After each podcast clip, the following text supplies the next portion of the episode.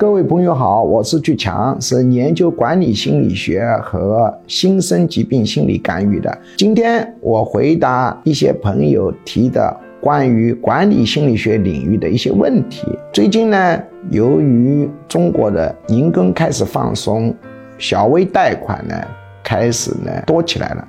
但是很多金融机构来问我一个问题：老师啊，小微贷款风险很大，放出去的钱收不回来，怎么降低小微贷款的风险呢？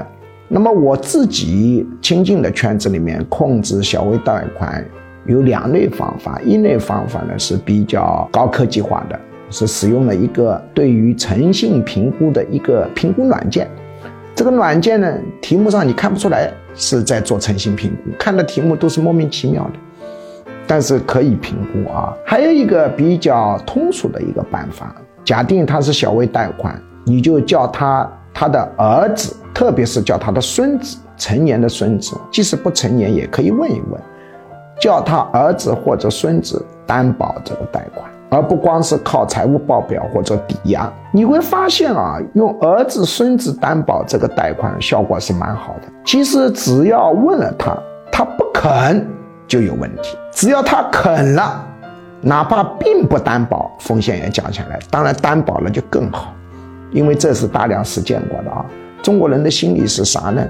就情愿自己吃点苦，也不要给儿子孙子呢留麻烦。那么，当然，一个儿子孙子没有满十八岁，他是没有担保资格的。嗯，虽然没有资格，他不愿意谈这个事，他不肯，这也说明问题。再次重复讲清楚：有儿子孙子担保非常好，没有儿子孙子担保，谈这件事情本身也能一定程度区分出谁赖账的可能性要大一些。当然。心理学测量讲的是统计概率，不是指百分之一百，这点呢要清楚的。我这个短课虽然是科普，其实还是要一点智商听的啊。